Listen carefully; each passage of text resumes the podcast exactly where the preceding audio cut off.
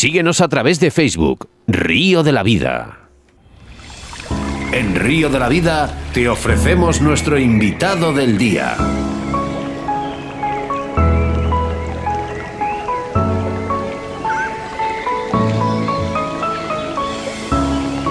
Hacia Alange, en Badajoz, nos trasladamos telefónicamente ya que nos espera José María Macías Plano, actual campeón del mundo de la modalidad de agua dulce o cebador. Buenas tardes, José. Hola, buenas tardes. Buenas tardes, José, ¿qué tal? Pues mire, bien. ¿Qué tal, hace, ¿Qué tal hace ahí de fresquito? Porque aquí en Valladolid ahora mismo hay una niebla. Hoy, hoy se han notado las, las temperaturas, la bajada de temperatura. Y ahora está lloviendo. Vamos a ver si, si es para mucho tiempo y pueden coger los pantanos agua. Bueno, lo primero, darte la enhorabuena por doble motivo, además, campeón del mundo de esta modalidad de agua dulce y por ser el primer español en conseguirlo y además fuera de nuestro país, en Bélgica. Enhorabuena. Muchas gracias, muchas gracias. La verdad que sí, que es un privilegio haber sido el primer español en conseguir la medalla de oro y, y uno no, para mí. Darle también, yo creo que la enhorabuena a, tu, pueblo. Quisiera también, a mi pueblo, sí, y quisiera también felicitar a todo el equipo que estuvimos en, en Bélgica, porque la verdad que hicimos un gran trabajo como selección y, tuvimos una convivencia extraordinaria los, siete días que estuvimos. Los, los compañeros es los compañeros de principal motivo, ¿verdad? Eh, cuando se va más a un mundial, ¿no? Donde pasas tantas horas, eh, hay presiones, porque hay presiones, lógicamente, aunque sea pesca. Claro, la verdad que sí, que sin ellos la verdad que hubiese sido mucho más complicado el, el poder haber conseguido lo que hemos conseguido. Bueno, pues eh, vamos a empezar, si te parece, Sebas, vamos a cambiar un poco la entrevista y vamos a hacer una cosa. Vamos a empezar con los mensajes a través del 661-096645. Escucha, José. Hola, José, soy Quique Fontán. Nada, nuestros amigos de Río de la Vida me han dado la oportunidad de poderte felicitar públicamente y me gustaría hacerlo de parte no solo mía, sino también de todo el equipo que formamos parte en el Mundial de Bélgica. Decirte que estamos muy orgullosos de ti, como ya te demostramos el día que estuvimos allí, y muy felices. Y nada, espero que sigas así y que sigas disfrutando de este deporte, que estoy seguro que seguirás consiguiendo grandísimos títulos. Un abrazo muy grande, amigo. Quique Fontán. Quique, Fontán. Un grande. Un grande, un grande. Y encima de aquí de mi tierra. Buen compañero, ¿no? De selección. Buen compañero, la verdad que sí. Bueno, dar, dar esa enhorabuena también a, tu pueblo, ¿no? A tu municipio, porque un recibimiento espectacular que has tenido a tu llegada de Bélgica, que suponemos que va a quedar grabada en el recuerdo, ¿no? Para tu memoria. Pues la verdad que sí, que la llegada al pueblo fue muy emocionante, al ver a mi familia, amigos, vecinos, todos esperándome en la llegada y, y la verdad que sí, que permanecerá en el recuerdo durante mucho tiempo. José, al final tenemos aquí a todos nuestros oyentes en Ascuas porque, lógicamente, se ha hecho este mundial ahí en Bélgica y quieren saber cuáles han sido las claves para poder llevarte este mundial a España, a tu pueblo. Pues, las claves como en todo deporte, un, entrenamiento, un buen entrenamiento, tener la pesca seguida y aprovechar los cinco días que tuvimos de entrenamiento para poder comprender cómo era en sí el escenario, el tipo de pesca en las profundidades que oscilaban los peces y la comida, que creemos que fue también determinante para poder conseguir lo que buscábamos, que era la, la brema.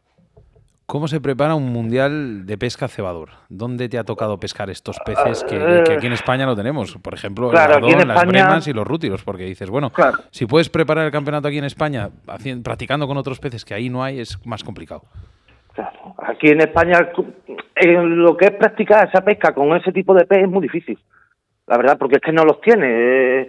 Entonces, pues sí es verdad que hoy en día pues hay eh, con las redes sociales, en Facebook, en vídeos de YouTube, ves, ves y te orientas más o menos en, en lo que son los montajes, en, en el tipo de montaje que, que realizan en esos países, en esos escenarios. Y claro, preguntas a compañeros que han pescado ese tipo de pez, te dicen que son picas muy sensibles, que tal, y yo particularmente eh, lo que decidí este verano es pescar con el montaje que iba a pescar allí, más o menos, mm, por la orientación que me habían dado en, en vídeos y, y tal que había visto yo por, por las redes sociales. Entonces estuve todo el verano pescando con el con el alargador de cebador, con el que aquí le llamamos potencia, para más que nada para familiarizarme con, con él, ¿no? Para el tema del lance, los enredos y tener más o menos una práctica de lo que era el montaje. Pero luego no sabíamos concretamente con qué, qué tipo de, de montaje íbamos a utilizar allí. Qué difícil. Eh, gracias a Internet, ¿no? Entonces, me estás comentando un poquito, ¿no? Porque sí, en, parte, en parte sí, porque, claro, al no tener ese tipo de P, pero bueno, los montajes, pues, mm, sí se los ven, ¿no? Si los ven, los explican los, los grandes de la pesca, ¿no? Como son los ingleses y, y tal. Y bueno, bueno, pues mira, muchas veces que criticamos ¿no? Eh, estas acciones ¿no? a través de Internet y tal, esta vez eh, ha servido bastante útil para la selección española eh, su llegada a Bélgica para saber cómo debería de afrontar este Mundial. sí que es verdad que, a ver, tiene que haber muchísimas diferencias entre, entre Extremadura y Bélgica. Claro, hay diferencia, claro. Claro, es que son peces distintos, son distintas las picadas, son distintas formas de comer de los peces. Aquí la pica se ve mucho mejor, salvo en algunos momentos que siempre pues, está el pez más delicado y tal, pero normalmente aquí tú una pica la ves, se ve bastante bien. Y allí, sin embargo, pues tienes que andar con, con trenzado para que sea la línea más rígida, para tú poder ver tener lo que es, el, eh, digamos, la puntera de la caña, pues sea más sensible y, claro, es más difícil. Y pescar con, con anzuelos más bajos de lo normal, que, suele, que no suele usar aquí, en fin. ¿Qué cañas? ¿Qué cañas son las que ha usado José en este mundial?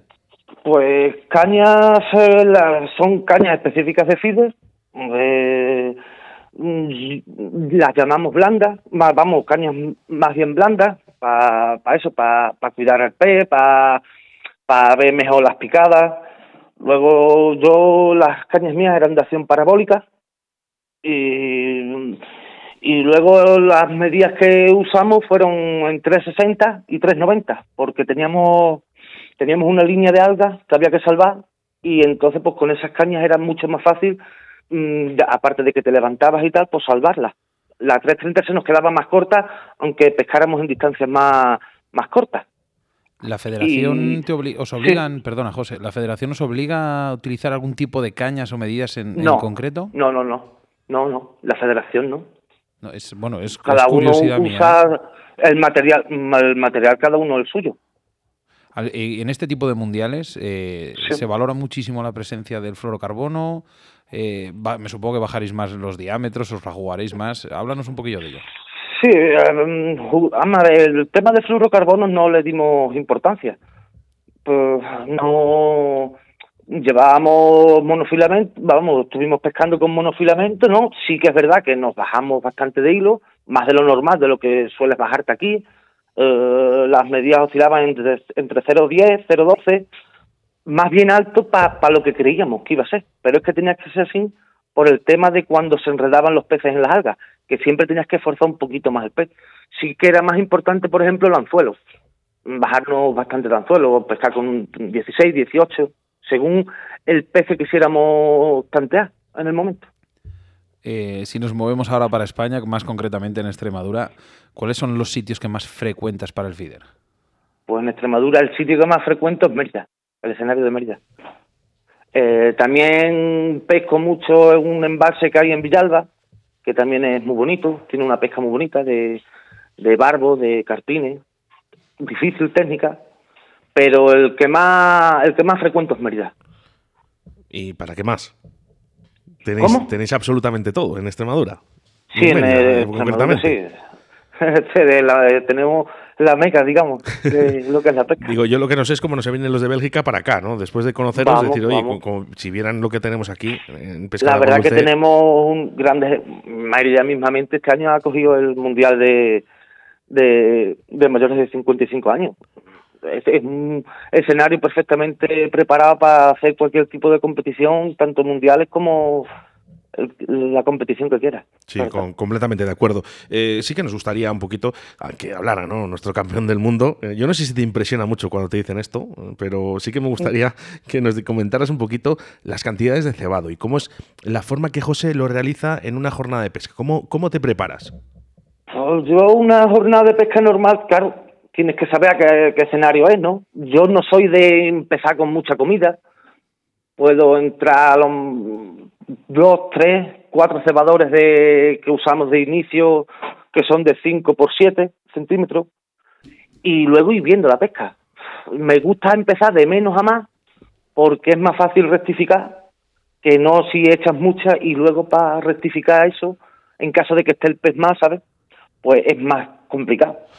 Pero la verdad que, yo que sé, como siempre, sin suelo, suelo hacer siempre dos cebaderos a distintas distancias.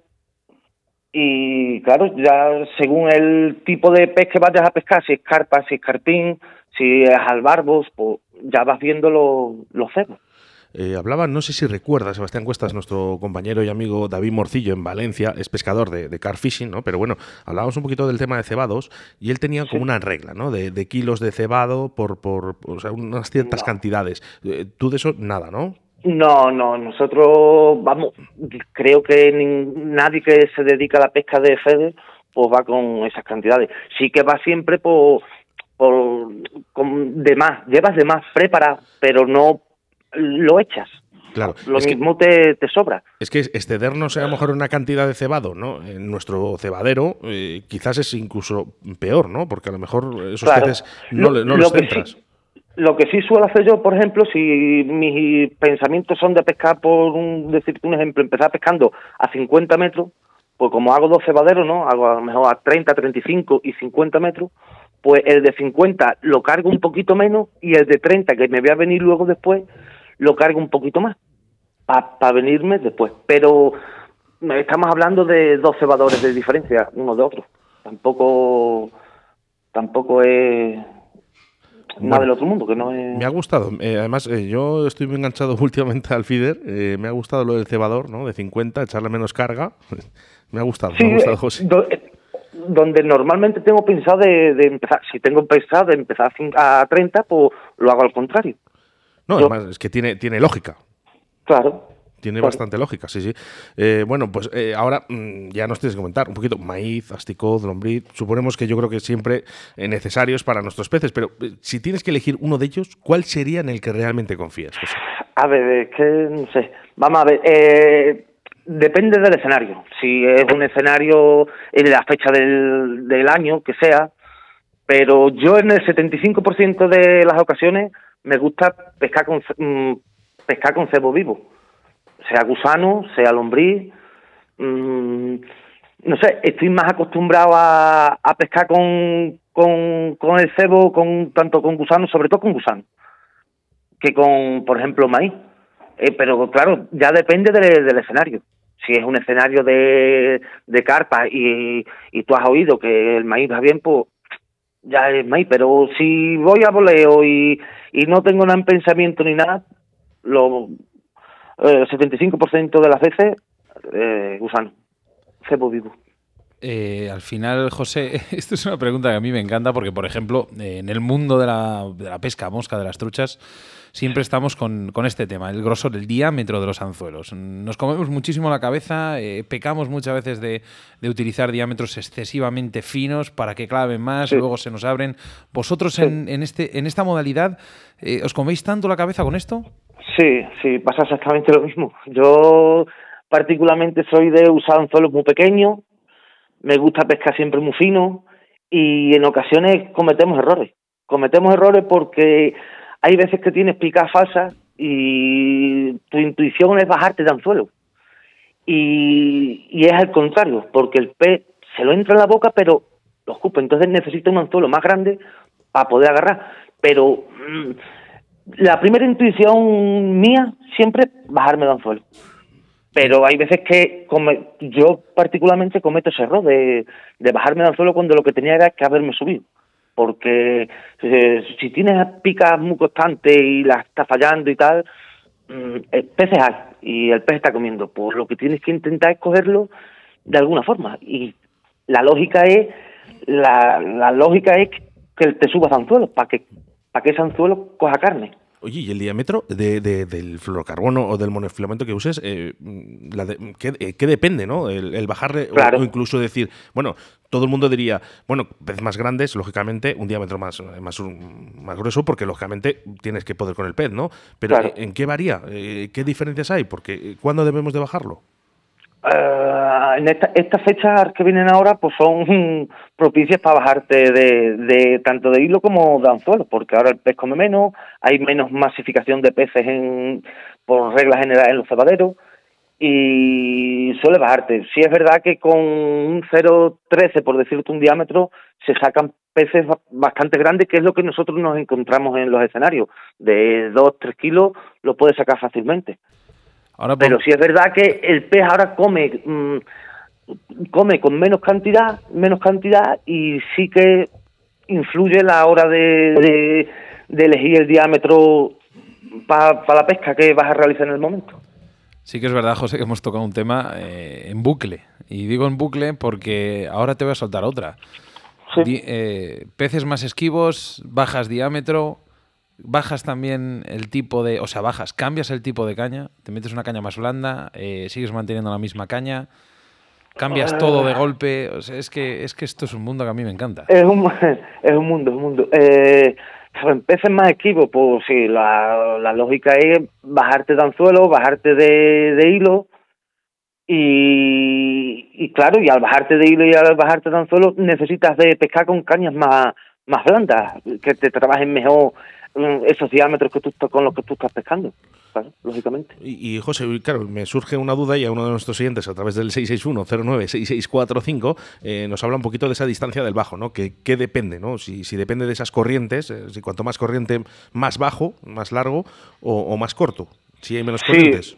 Sí, eh, yo normalmente no, yo no estoy muy acostumbrado a pescar en corrientes. Por ejemplo, como en otros escenarios que hay más tiro, que hay más corriente, pero sí, y a peces más esquivos también suelen ponérsele, solemos ponerle bajos más largos, de hasta de un metro, un metro veinte, pero eso ya es cuestión de cómo tú vayas viendo la, eh, la situación de pesca. Mm, aparte de bajarte de hilos y de, bajarte de diámetros de hilos y de anzuelo, pues también solemos eso, alargar un poco más el, el, lo que es el bajo a la hora de, intentar coger peces ahora en este tiempo.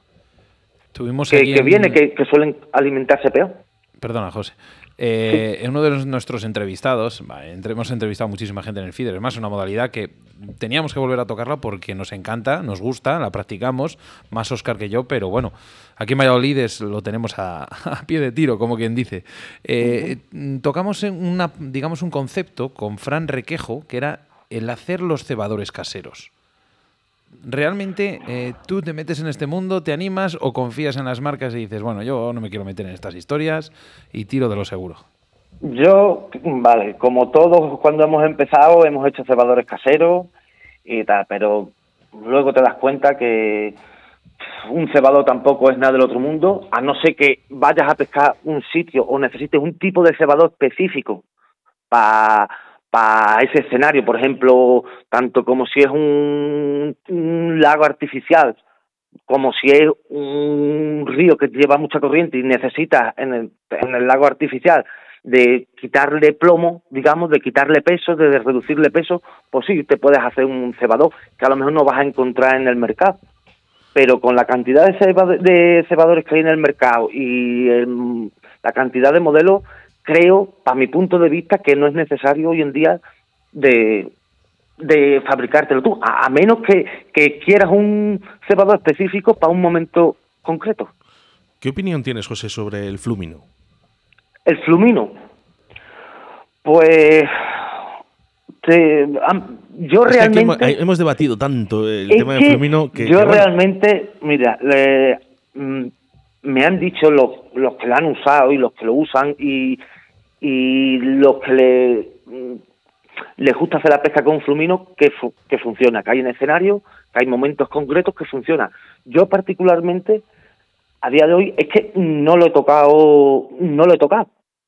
Tengo flumino, he usado algunas veces flumino cuando me he visto apurado, pero no le he visto nada en concreto. Pero eso yo particularmente. Fíjate, yo particularmente, a mí me han demostrado, o sea, un día, ¿eh? Ojo, un día me han demostrado que funciona. Que, sí, sí, sí. Ah, mm, pero no lo sé realmente qué condiciones tiene que tener para que realmente esto sea en el tema de flumino no soy más de cebos naturales, de cebo natural, de un engodo, de un buen gusano, de una buena lombriz.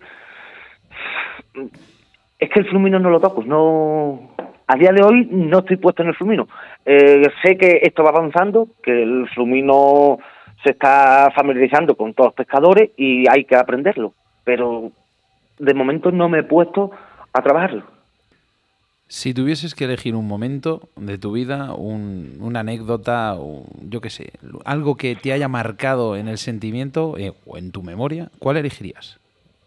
Momentos, fíjate, en el Mundial tendré momentos que recordar, la verdad, y irán con el paso del tiempo, pues, los iré recordando con mucha más emoción.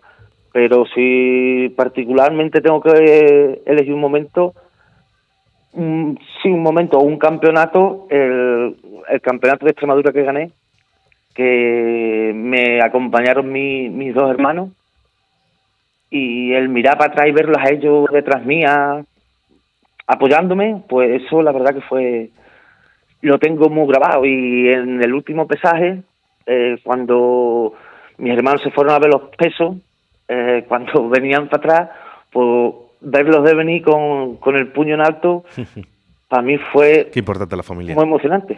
Qué importante, la, qué importante la familia porque eh, pasáis tantas horas en el agua, eh, tan, poco recompensado, José, al final no nos vamos a, engañar, ¿no? Eh, está muy poco recompensada la pesca y con tanto sufrimiento, tanto esfuerzo, que si no tienes a la familia al lado y te apoya, es todo muy complicado. es muy importante la familia, el apoyo de la familia tanto de mujer como hermanos, como familia más allegadas, es muy importante. Bueno, nosotros es, que nosotros vamos en comuna, nosotros nos llevamos hasta el perro. Yo siempre, yo siempre que puedo también vamos juntos. Nosotros vamos en comuna, ¿eh? van los niños de Sebastián, que por cierto están por aquí hoy en los estudios de, de Bon Radio, aquí en Valladolid, y, bueno, pues eh, nuestro perrito Dan, eh, y vamos todos juntos con nuestras parejas también. Oye, por cierto, sí que me encantaría que dijeras unas palabras al Ángel, ¿no? A, tu pueblo, en Badajoz. Al Ángel, ¿qué le voy a decir? Que después del recibimiento que tuve, pues, pues que muchas gracias. Muchas gracias por todo, por aparte de ese mismo día luego después es raro el día que no te cruzas con alguien y te lo recuerda o, o, o mismamente eh, por Facebook pues, te felicitan. Muy agradecido, la verdad, al pueblo. Con ese recibimiento cualquier día llega el alcalde y te pone una estatua. Una estatua no. el nombre de una, estatua no creo, pero... O el, nombre de una calle. no estaría mal, oye. A mí, no estaría mal. te haré ilusión por lo menos. Sí, claro. Eh, bueno, pues, eh, he de decir que David García Ferreras tiene, campeón del mundo de salmónidos, eh, tiene una, una calle a su nombre en el pueblo. Sí, no, no, hay varios pescadores pues que, bueno, que se les ha hecho ese, reconocimiento si está escuchando la entrevista de la alcaldesa, quién sabe. Lo mismo. pues, señora, está escuchando, me encuentro con, el nombre de una calle. Señora alcaldesa de Alange, en Badajoz, eh, si está escuchando ahora en estos momentos Bon Radio, darle los buenos días eh, y decirle que, bueno, pedimos esta calle para José María Macías Plano, que además es eh, el primer, el primer campeón que tenemos en el mundo de esta modalidad y en el cual te hemos querido dar la enhorabuena desde Río La Vida un fuerte abrazo muy, muy grande y espero volvernos a, ver pronto, a reencontrarnos o por lo menos a través de las ondas de la radio. Seguramente. Muchas gracias por la entrevista. En Río de la Vida, con Óscar Arratia y Sebastián Cuestas.